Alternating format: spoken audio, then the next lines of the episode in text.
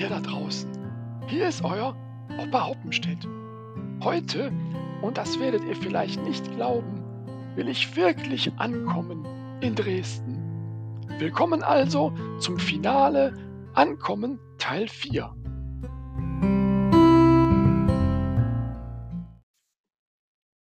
In fünf Minuten erreichen wir Dresden Hauptbahnhof, schallte es durch den Zug.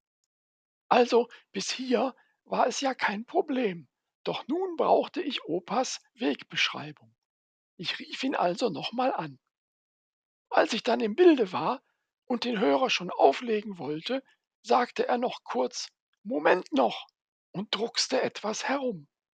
Was will er mir denn jetzt beichten? dachte ich mir. Gestern Abend klingelte es an meiner Tür, fing Opa an. Und dann stand da eine alte Jugendliebe aus meiner Studentenzeit plötzlich vor mir, die Jenny. Das ist doch toll, Opa, entgegnete ich. Ja, schon, sagte er, doch sie will für ein paar Tage bleiben. Na ja, und ich kann sie doch nicht in ein Hotel schicken. Langsam wurde mir klar, worauf Opa hinaus wollte. Kurzerhand antwortete ich, ich kann mir doch ein Zimmer in der Stadt nehmen. Aber ich zahle, funkte Opa blitzschnell dazwischen.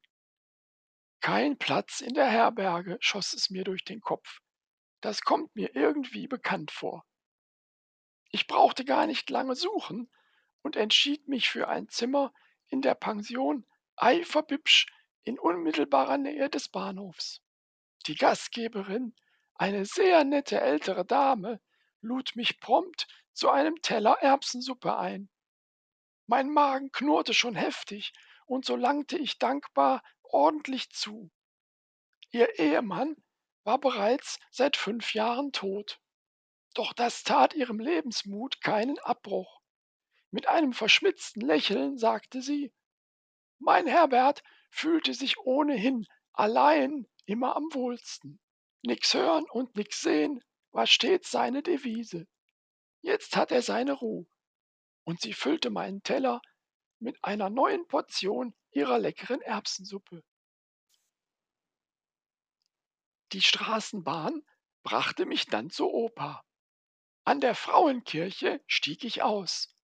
Ich blickte auf das im Krieg so stark zerstörte Gotteshaus und hörte im Geiste Opa selbstgefällig sagen, von meinem Schlafzimmer aus sehe ich jeden Morgen und Abend die Frauenkirche, und was wäre die Kirche ohne Frauen? Das klingt sehr fortschrittlich, doch in Wahrheit war mein Opa stockkonservativ. Für ihn war es schon revolutionär, wenn eine Frau ihn nicht wie gewohnt mit gnädiger Herr, sondern lediglich mit Herr Hoppenstedt ansprach. Jenny war eine im Herzen jung gebliebene Revoluzerin, und ich staunte, dass Opa offensichtlich auf sie stand. Das Abendessen nahmen wir in Opas Wohnung ein.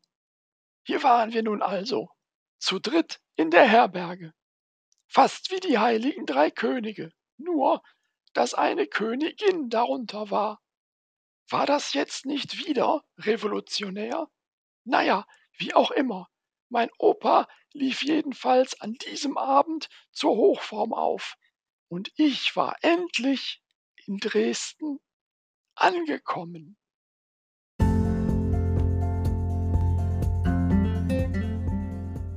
So, ihr da draußen, das war nun nach insgesamt 34 Episoden seit Mai der letzte Opa. Freitags um 4 bin ich jetzt nicht mehr hier. Aber vielleicht denkt ihr ja ab und zu mal an mich oder hört euch nochmal eine der Episoden an. Macht es gut und bleibt gesund. Tschö. Auch von mir herzlichen Dank für euer Interesse und eure Treue. Ich wünsche euch ein frohes Weihnachtsfest und einen guten Rutsch. Und wer weiß, vielleicht gibt es ja ein Wiederhören irgendwann und auf andere Art. Tschüss.